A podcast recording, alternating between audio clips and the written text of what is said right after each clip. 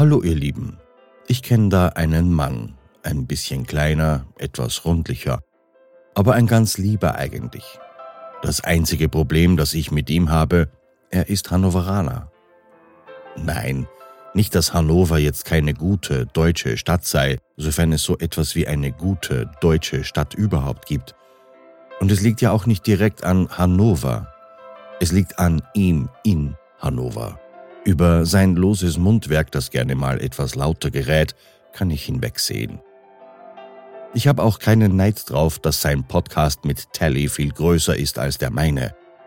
Ich meine, wenn ich eine so hübsche und kluge Podcast-Partnerin hätte, wäre mein Ding ja auch größer. Logisch.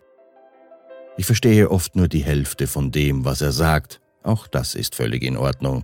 Die andere Hälfte reicht allemal, einen Abend zu füllen. Ich mag ihn, trotz seiner rundlichen Ecken. Aber ich kann nicht leiden, dass er Hannoveraner ist. Hannover, das ist blanke 960 Kilometer von meiner Haustüre. Wie soll ich der Type mal so eben die Hand schütteln können und ihm zum heutigen Geburtstag die Ohren lang ziehen? Wie soll das gehen? Hm. Wir reden immer, wie klein die Welt ist. Und doch sind's Weltreisen, die man machen muss, um liebe Menschen zu sehen.